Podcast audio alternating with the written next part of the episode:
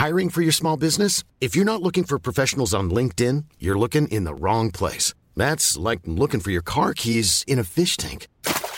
LinkedIn helps you hire professionals you can't find anywhere else, even those who aren't actively searching for a new job but might be open to the perfect role. In a given month, over 70% of LinkedIn users don't even visit other leading job sites. So start looking in the right place. With LinkedIn, you can hire professionals like a professional. Post your free job on linkedin.com slash people today.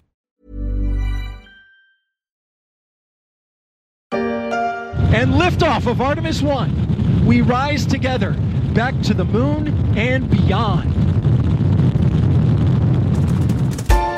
La fusée SLS a décollé du pas tir 39B du centre spatial Kennedy le 16 novembre, presque à l'heure dite, devant les caméras du monde entier, dont celle de BFM TV, avec sur son sommet la capsule Orion, qui accueillera dans le futur les astronautes dans leur voyage vers la planète rouge, la preuve qu'il y aura peut-être un jour de la vie sur Mars.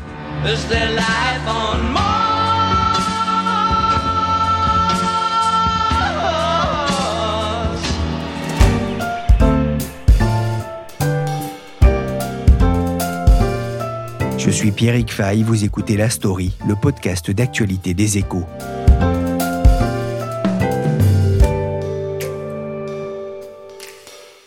Y a quelques jours, la capsule Orion s'est approchée au plus près de la face cachée de la Lune, à peine à 130 km, offrant aux yeux du monde des images jamais vues de la Terre, petite boule bleue et blanche cachée en partie par son satellite, comme une inversion des priorités spatiales. Conquérir les étoiles, cela demande du temps, de la patience, un peu de chance aussi, une bonne météo et surtout beaucoup, beaucoup d'argent.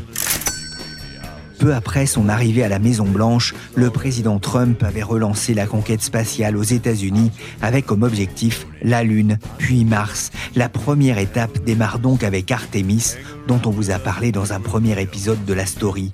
Mais pour y parvenir, il fallait une monture à la mesure de l'exploit. Cette monture, c'est la fusée SLS.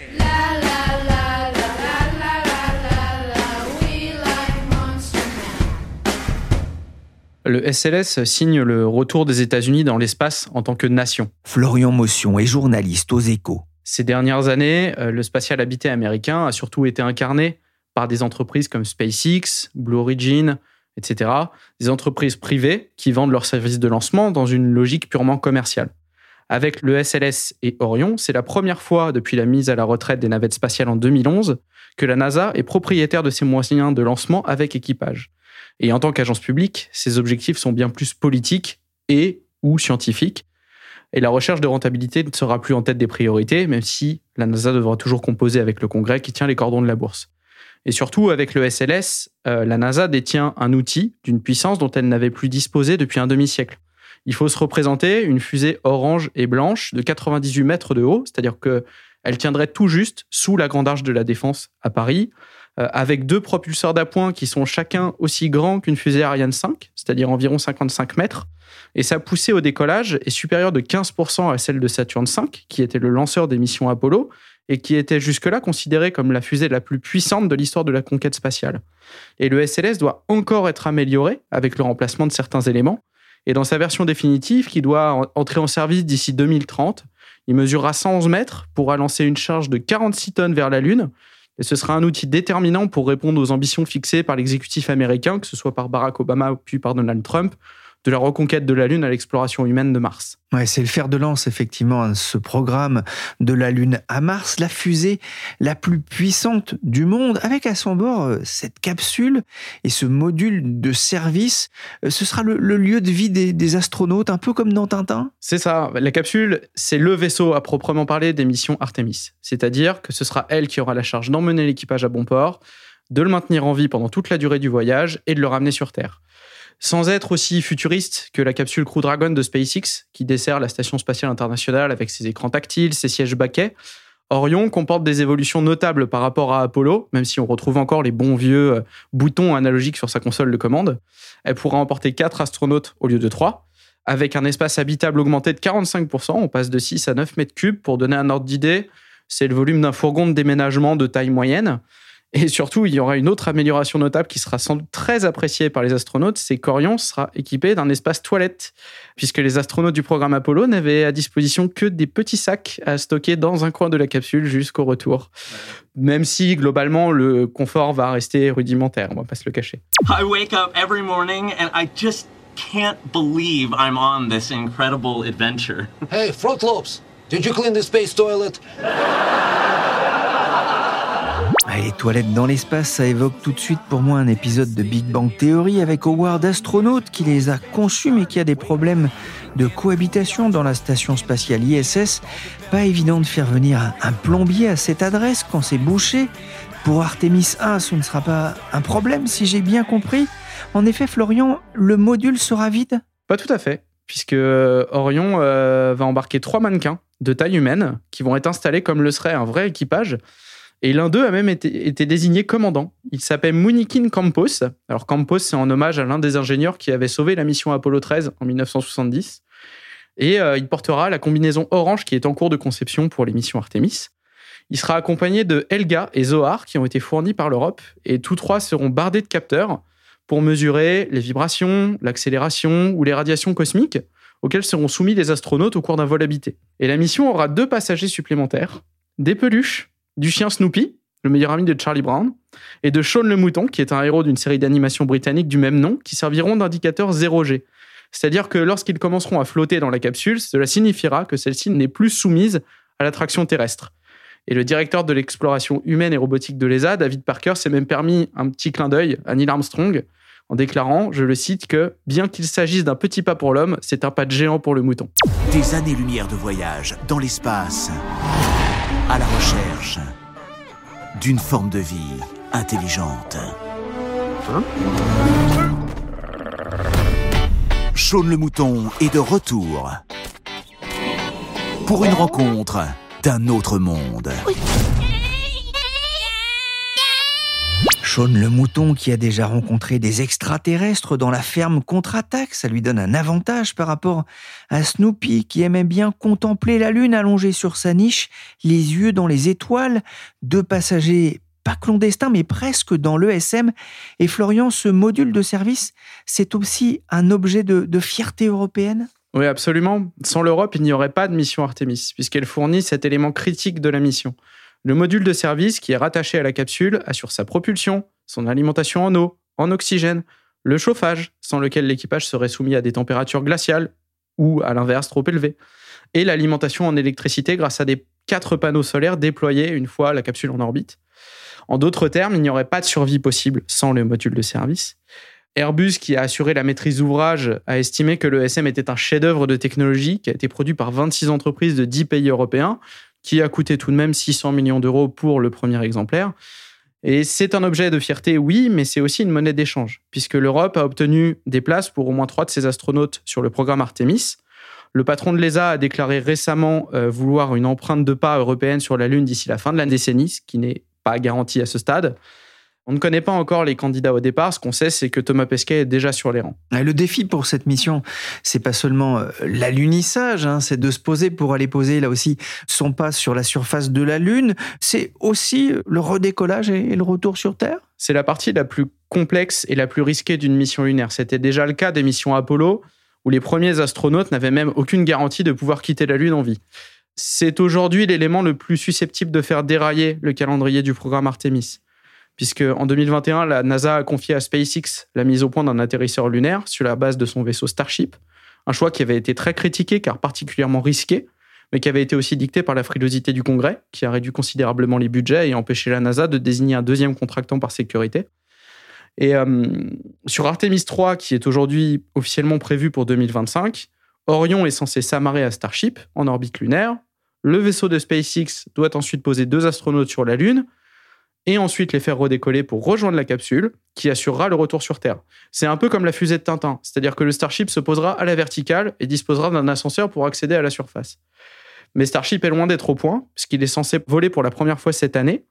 Il est encore très loin d'être prêt pour l'accueil d'un équipage et encore plus loin d'assurer un atterrissage sur la Lune et un redécollage en toute sécurité, sachant qu'il faudra qu'il soit d'abord testé à vide avant d'emporter un équipage. Et le bureau de l'inspecteur général de la NASA a jugé récemment que le calendrier actuel est irréaliste estime que 2028 est une prévision plus acceptable pour le lancement d'Artemis 3. Et cette euh, hypothèse pourrait même être optimiste, puisque le même bureau a mesuré que sur les programmes spatiaux des 15 dernières années, il faut en moyenne 8 ans et demi entre l'attribution d'un contrat et un premier vol opérationnel, ce qui nous amènerait euh, avec SpaceX à 2029.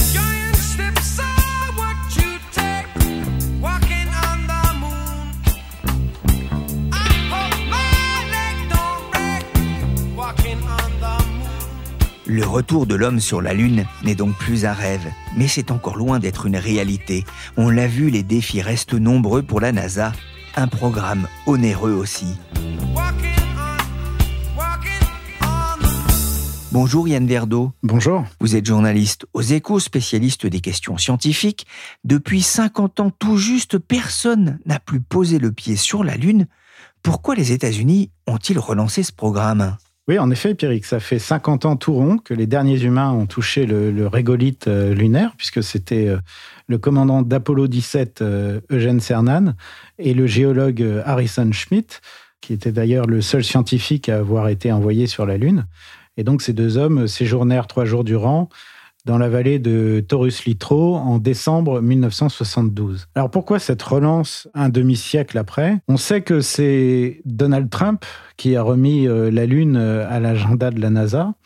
En partie d'ailleurs, euh, sans doute parce que son prédécesseur Barack Obama avait décidé, lui, d'abandonner la Lune pour se focaliser sur Mars, et que Trump avait quand même un peu tendance à, prendre systématiquement le, contre-pied de, de ce qu'avait fait Obama. Pourquoi cette nouvelle aventure lunaire? Cette nouvelle course à la Lune, il est clair que le principal moteur est géopolitique. Alors le contexte a changé. Euh, cette course à la Lune ne se fait plus entre les Américains et les Russes, qui sont un peu out, il faut bien le dire, mais cette fois entre les Américains et les Chinois, avec d'ailleurs une demi-douzaine de petites nations sur leurs talons. Et cette nouvelle course à la Lune, comme la, précédente, celle des années 60, est avant tout euh, une question géopolitique, c'est une question de prestige étatique. Pour entrer dans le club des vraies puissances spatiales, euh, celles qui comptent euh, vraiment, il faut être capable de poser un homme sur la Lune, ce que jusqu'ici, seuls les Américains ont su faire.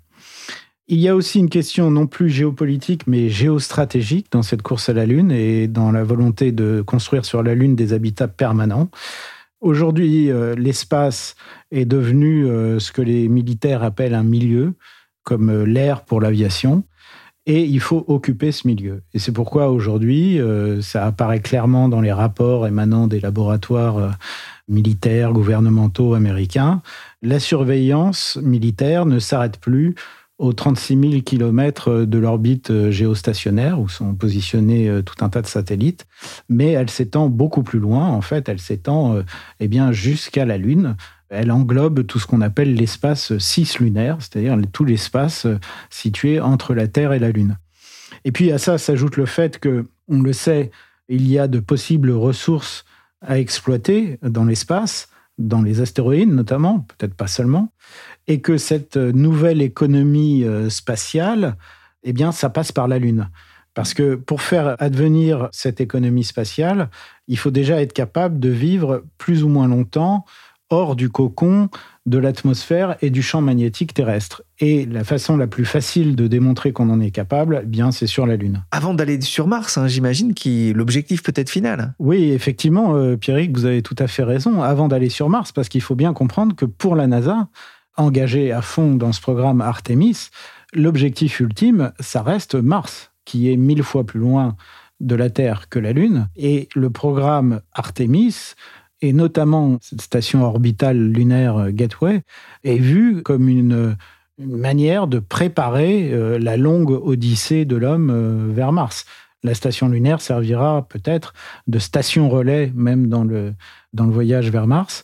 Et bon, pour le coup, l'aventure martienne sera sur un plan scientifique beaucoup plus riche, beaucoup plus excitante que l'aventure lunaire. Là, pour la Lune, il n'y a rien de scientifique en fait. Non, pour la Lune, euh, je vous dis, le principal moteur est clairement euh, géopolitique, géostratégique.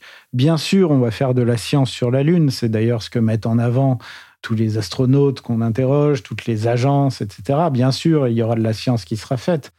Mais euh, la science est un peu passagère clandestine dans cette aventure. Un peu comme les Dupont et Dupont dans On a marché sur la Lune. Euh, vous êtes tous là Mais que s'est-il passé Un tremblement de terre ou quoi rappelle fusée lunaire, que se passe-t-il Nous avons entendu des voix étrangères. Ici, fusée lunaire, information sensationnelle. Les Dupont et Dupont sont dans la fusée. Ils ont réussi à se faire enfermer à bord. Quoi? Oh non, c'est pas vrai Mais qu'est-ce que vous faites ici, mille millions de mille sabords Ce que nous faisons ici, eh bien, nous avions décidé de surveiller la fusée avant son départ. Et au fait, en parlant de départ, quelle heure est-il? Le module de laboratoire Mengtian a achevé son transfert de position vers son amarrage permanent à côté de la station spatiale chinoise. Le module a été tourné de 90 degrés par rapport au point d'amarrage. Après la transposition, la station spatiale chinoise forme maintenant une configuration en T. Un beau succès en tout cas pour la Chine dans l'espace avec cette station spatiale orbitale Mengtian, un lancement réussi et un arrimage sans défaut. Pékin qui investit des milliards dans son programme spatial depuis plusieurs décennies. Le président Xi rêve aussi de la Lune, vous en parliez Yann. Justement, qui pour succéder à Armstrong, Aldrin, Tintin et les Dupont, les prochains hommes sur la Lune seront-ils américains ou chinois? Alors, ce sera Dupont ou Dupont? Dupont avec un T ou Dupont avec un D?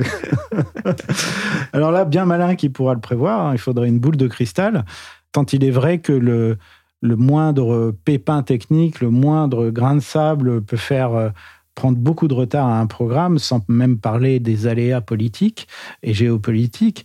Ce qu'on peut dire, c'est que pour l'instant, le calendrier actuel donne clairement l'avantage aux Américains, même si, encore une fois, on peut douter qu'ils remettront le pied sur la Lune dès 2025. Ça sera peut-être plus 2026, 2027 ou plus tard encore. Ça va dépendre beaucoup de SpaceX et de son Starship. Donc pour l'instant, l'avantage est aux Américains. Du côté chinois, il faut bien dire ce qui est, c'est-à-dire qu'on n'a pas trop d'infos. Les Chinois ont, comme les Soviétiques de la grande période, la fâcheuse tendance de ne communiquer sur leur mission spatiale qu'une fois leur mission spatiale réussie et de taire tout le reste. Donc euh, c'est extrêmement difficile, même pour les, les observateurs les plus avisés du secteur, d'avoir des chiffres, d'avoir des dates, etc.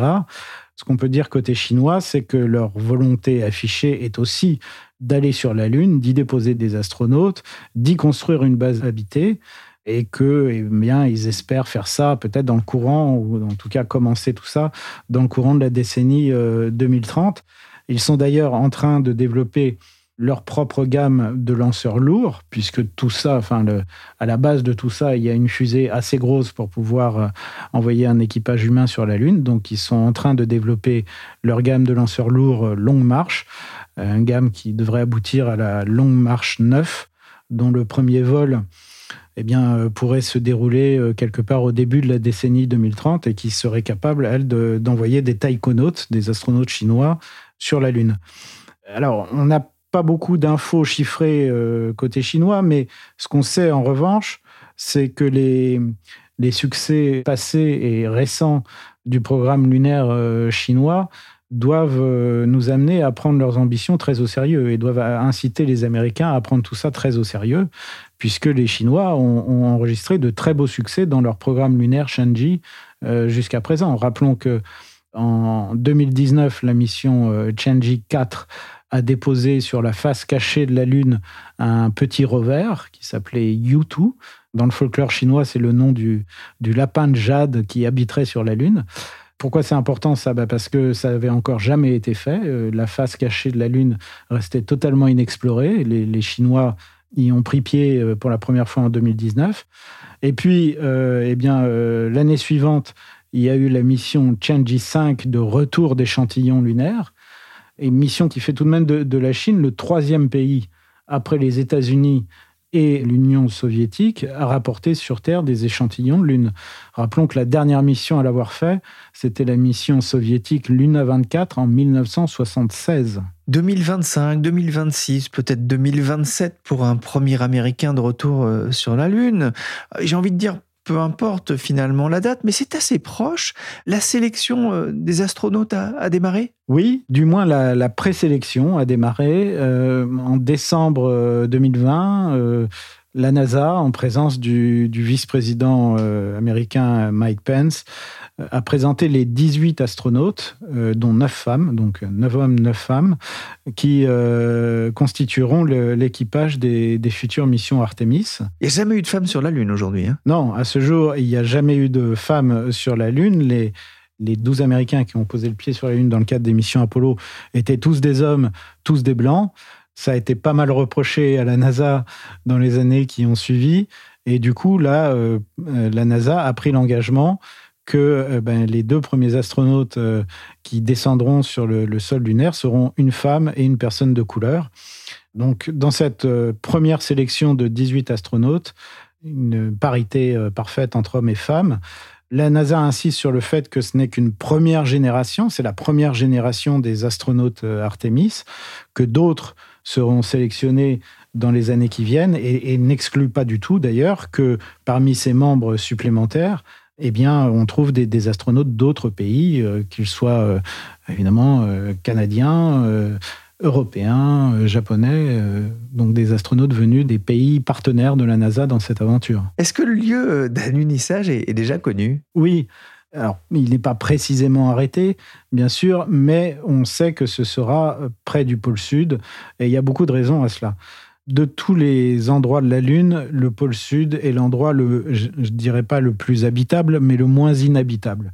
En effet, il n'y a qu'au pôle que les, futurs euh, lunariens, les futurs euh, sélénites, appelons-les comme on voudra, pourront échapper à l'alternance de 15 jours terrestres de lumière euh, suivi de 15 jours terrestres d'obscurité, puisque le jour, le jour lunaire dure 15 jours, la nuit lunaire dure 15 jours terrestres. Donc alternance de 15 jours, 15 jours, qui entraîne un, écart thermique énorme, un écart thermique de 300 degrés. Donc euh, c'est énorme et ça met à rude épreuve et les organismes humains et euh, des équipements électroniques des appareils. Au pôle sud, comme au pôle nord d'ailleurs, le Soleil reste toujours coincé au-dessus de l'horizon. Hein. C'est une sorte de lever de soleil perpétuel, donc euh, ce qui garantit d'avoir une température ni trop haute euh, ni trop basse, compatible avec le, bon fonctionnement des circuits. Rappelons que toutes les missions Apollo se déroulaient dans les 48, 72 euh, premières heures du jour lunaire correspondant à son matin, après quoi la chaleur rayonnée par le sol était trop forte et risquait d'endommager les, circuits du, LEM censés faire remonter les, astronautes. Alors, autre avantage tout à fait décisif de ce lever de soleil perpétuel, eh bien, c'est qu'il garantit des pics de lumière éternels, on appelle ça comme ça, des, pics de lumière éternels, qu'il dispense au-dessus des, cratères polaires et qui permettraient donc à de gigantesques, enfin de grands panneaux solaires euh, dressés euh, de façon euh, verticale de capter en permanence la lumière du soleil et donc de ce qui ferait une source permanente d'approvisionnement en électricité. Et puis enfin, il n'y a qu'au pôle, et vraisemblablement plus au pôle sud qu'au pôle nord, c'est pourquoi on parle beaucoup du pôle sud, il qu'on trouve en abondance de cette glace d'eau, du moins qu'on espère trouver en abondance de cette glace d'eau, sans laquelle une occupation durable sur la Lune euh, serait inenvisageable. Bien sûr, parce que boire euh, fait partie des nécessités de la condition humaine, mais aussi parce que euh, bien l'eau, ce sont des molécules d'H2O, molécules composées d'hydrogène et d'oxygène, et qu'il est relativement aisé de casser ces molécules en hydrogène d'un côté et oxygène de l'autre, ce qui fournit de l'oxygène euh, nécessaire évidemment à la respiration humaine et euh, ce qui fournit également euh, une source possible pour fabriquer des, carburants des, fusées, hein, qui sont faites notamment avec de l'hydrogène liquide ou du méthane liquide. Donc cette recherche de glace d'eau s'inscrit dans, quelque chose de plus vaste et de tout à fait important qu'on appelle l'exploitation des ressources in situ, c'est-à-dire l'idée que pour habiter durablement sur la Lune, il faut d'une manière ou d'une autre être capable de se servir des ressources offertes par la Lune. Merci Yann Verdeau et merci Florian Motion, journaliste aux échos. On se quitte avec un morceau de la playlist d'Apollo 11, disponible notamment sur Spotify, Moon Moods, Les humeurs de la Lune de Samuel Hoffman, sorti en 1947, une époque où marcher sur la Lune relevait de la science-fiction.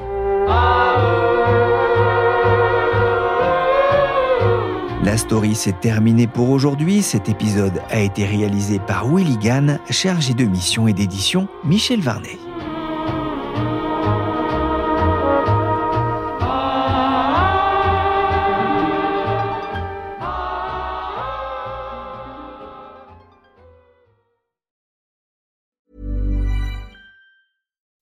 When you make decisions for your company, you look for the no-brainers. If you have a lot of mailing to do, stamps.com is the ultimate no-brainer. Use the stamps.com mobile app to mail everything you need to keep your business running with up to 89% off USPS and UPS. Make the same no-brainer decision as over 1 million other businesses with stamps.com. Use code program for a special offer. That's stamps.com, code program. ACAST powers the world's best podcasts.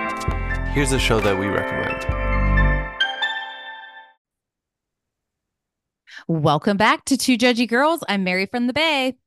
And I'm Courtney from LA. TJG is the podcast where we spill all the tea on your favorite reality TV shows, celebrity gossip, and everything in between. We're here to bring you our unfiltered opinions, hilarious commentary, and plenty of laughs along the way. We're two SDSU Delta Gamma sisters with a microphone and a whole lot of opinions. Each week, we dive headfirst into the wild world of reality television. From Bravo to all the trash TV you could want. We break down the drama, dissect the latest scandals, and share our thoughts on everything from the jaw dropping moments to the embarrassing antics. But that's not all. We're not here to just gossip. We're here to connect with you, the jurors, and share our love of all things pop culture. Whether we're dishing on the latest celebrity breakups, discussing our favorite guilty pleasure movies, or sharing embarrassing stories from our own lives, we promise to keep it real, keep it fun, and keep you coming back for more. Come judge with us. ACAST helps creators launch, grow, and monetize their podcasts everywhere. ACAST.com.